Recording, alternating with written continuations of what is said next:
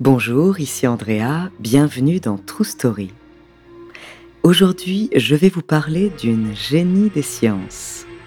Une femme qui a dédié toute sa vie à la recherche en demeurant modeste et discrète.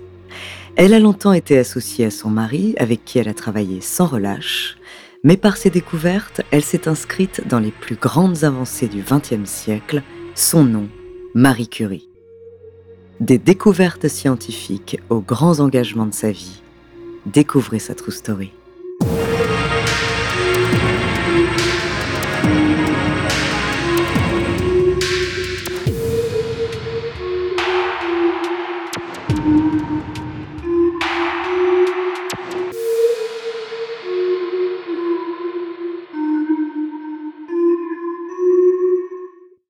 Avant de commencer à vous raconter cette histoire extraordinaire, laissez-moi vous présenter notre partenaire.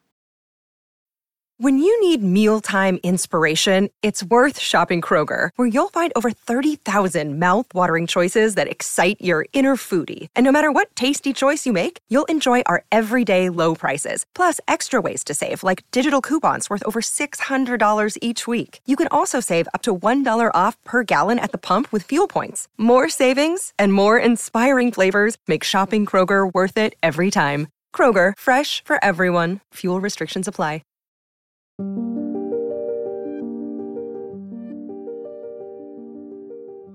Varsovie, 1867. La Pologne est annexée par la Russie tsariste et dans la famille Zlodowska, on mène un combat quotidien pour la libération nationale et l'instruction du peuple. C'est une conviction. Cette famille, c'est celle de Marie Curie, qui se faisait encore appeler Maria. Son père, professeur de physique, connaît comme seule foi le progrès scientifique. Sa mère, directrice d'école, veille avec soin à l'éducation de ses cinq enfants. Tous sont brillants, mais Marie se distingue par sa curiosité. À 11 ans, Marie perd malheureusement sa mère, emportée par la tuberculose, celle qui avait éveillé son goût pour la connaissance et le travail. Marie termine sa scolarité obligatoire en 1883 à l'âge de 16 ans. Elle souhaite engager un parcours universitaire, mais dans ces années-là, les études supérieures sont interdites aux femmes. Elle voit alors sa sœur Bronia partir à Paris pour étudier la médecine et se fait la promesse de la rejoindre, une fois quelques économies accumulées. C'est chose faite en novembre 1891, après avoir travaillé comme gouvernante, Marie débarque à Paris.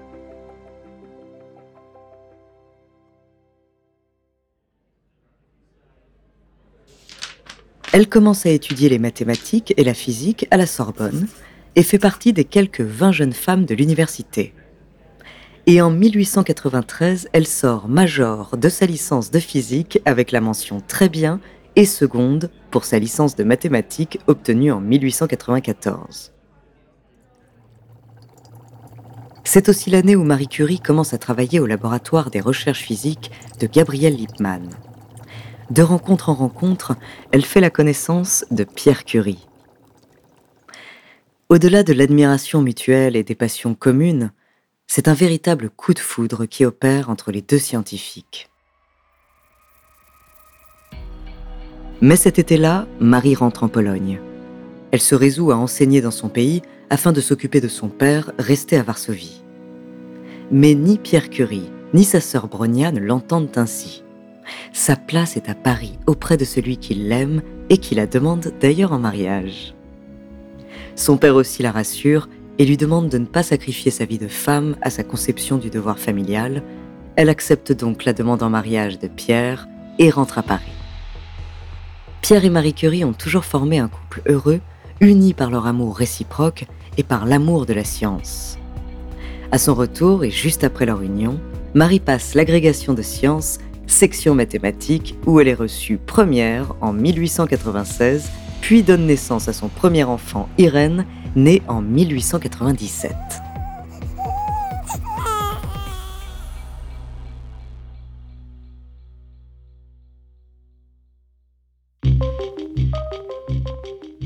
Le temps des grandes découvertes est venu. En 1896, Henri Becquerel mène des études sur les sels d'uranium.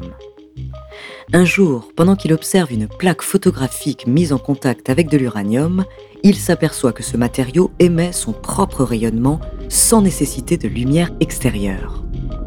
C'est de cette découverte que débute la thèse de doctorat de Marie Curie. Dans un petit hangar de fortune prêté par l'école de physique et de chimie de Paris, Marie et Pierre passent jours et nuits à analyser le rayonnement de l'uranium, puis le pêche-blande, dont le rayonnement est encore plus intense. C'est là qu'ils découvrent deux éléments, le polonium, que Marie a souhaité nommer ainsi par attachement à son pays d'origine, puis, quelques mois plus tard, le radium. Nous sommes en 1898. La carrière universitaire de chacun continue à prendre de l'ampleur, et alors que Pierre est chargé de cours de physique à l'Université de Paris, Marie devient professeure de l'école normale supérieure de Sèvres. C'est la première fois qu'une femme est nommée à une telle fonction, et en plus d'être une chercheuse qui travaille avec vision et acharnement, Marie n'en demeure pas moins une professeure attentive, chaleureuse et à l'écoute de ses élèves, qu'elle accompagnera d'ailleurs pour certains, même au-delà des études. Mais leur modeste enseignante est pourtant sur le point d'être la première femme à obtenir un prix Nobel.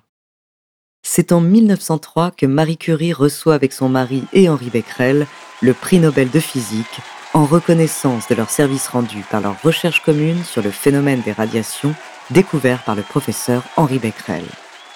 Marie a alors 36 ans et n'en oublie pas pour autant sa vie de famille puisqu'elle donne naissance à sa deuxième fille, Ève, l'année suivante.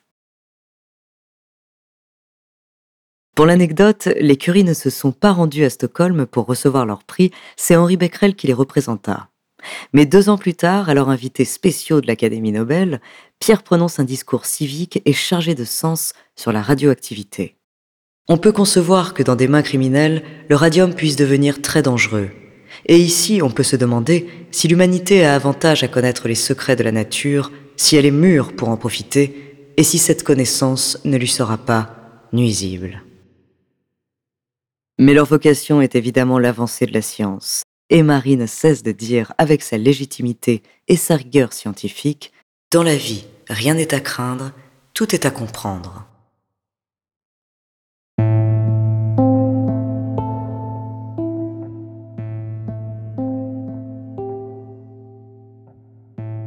Hélas, un événement dramatique qu'elle ne craignait pas mais qu'elle ne pourrait certainement jamais comprendre se produit le 19 avril 1906. Au croisement de la rue Dauphine et du quai de Conti, son mari est renversé accidentellement par une voiture à cheval et meurt sur le coup. Lors d'une cérémonie intime, elle déclare, abattue par la tristesse, Ma vie est saccagée de telle sorte qu'elle ne s'arrangera plus, je pense qu'il en sera toujours ainsi, et je n'essaierai pas de vivre autrement.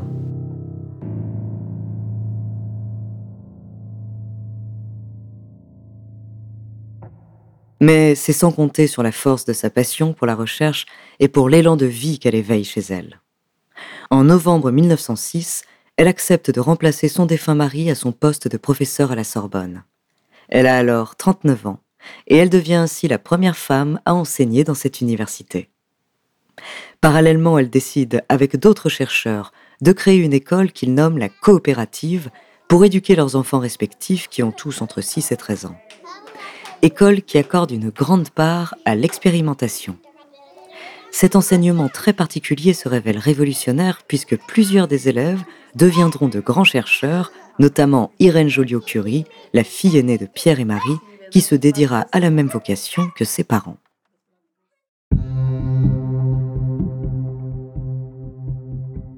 Marie se lance donc à corps perdu dans le travail c'est ce qui lui vaut la reconnaissance suprême de recevoir un second prix Nobel le 10 décembre 1911 pour l'ensemble de ses recherches. Elle est la première personne et la seule femme à ce jour à obtenir deux prix Nobel pour des travaux scientifiques. Cependant, et malgré toutes ses réussites, la presse s'en prend à Marie. La raison? Une affaire privée. Marie entretient la même année une liaison avec le physicien Paul Langevin qui est marié et père de famille. La presse se déchaîne, notamment la presse nationaliste de l'époque, qui accuse Marie d'être une étrangère venue briser un ménage français. Sommée de ne pas se rendre à Stockholm pour recevoir son prix Nobel, elle fera fi des horreurs de la presse et ira recevoir son prix. Sérieusement affaiblie par ce scandale, les médecins découvrent qu'elle est atteinte d'une maladie rénale. Elle entre alors dans une longue convalescence et ce n'est qu'au moment de la Première Guerre mondiale que Marie Curie peut rétablir son image. Elle vient alors de commencer à exercer à l'Institut du Radium, dédié à la recherche médicale contre le cancer, qui deviendra par la suite l'Institut Curie.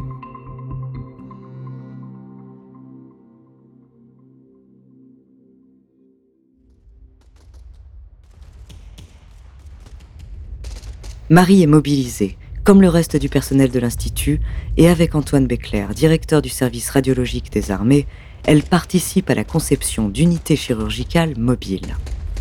Elle crée des appareils radiologiques mobiles transportés par voiture au pied des champs de bataille, qu'on a donc appelés les petites curies.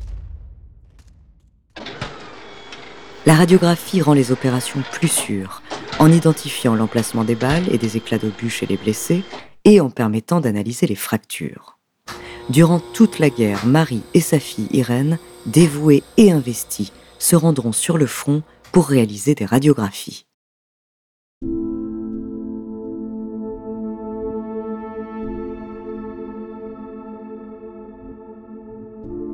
Ce n'est qu'à la fin de la guerre que Marie peut enfin occuper son poste à l'Institut du Radium. Sa fille Irène devient d'ailleurs son assistante jusqu'à sa mort, L'action de Marie Curie est alors unanimement saluée et la Fondation Curie est reconnue d'utilité publique en 1921 et de sa création jusqu'à la disparition de Marie Curie, c'est plus de 10 000 malades du cancer qui seront soignés. La santé de Marie Curie s'est ensuite détériorée. Déjà touchée par des problèmes rénaux et des difficultés respiratoires, elle apprend qu'elle est atteinte d'une leucémie due à une trop grande exposition à des éléments radioactifs. Elle continue cependant à exercer à l'Institut du Radium jusqu'à son décès en 1934. Quelques semaines avant sa mort, sa fille Irène Joliot-Curie et son gendre Frédéric Joliot découvrent la radioactivité artificielle. Son œuvre a donc pu continuer grâce à sa descendance directe, et la nation a continué à lui rendre hommage par le transfert de ses cendres et de celles de son mari au Panthéon en 1995.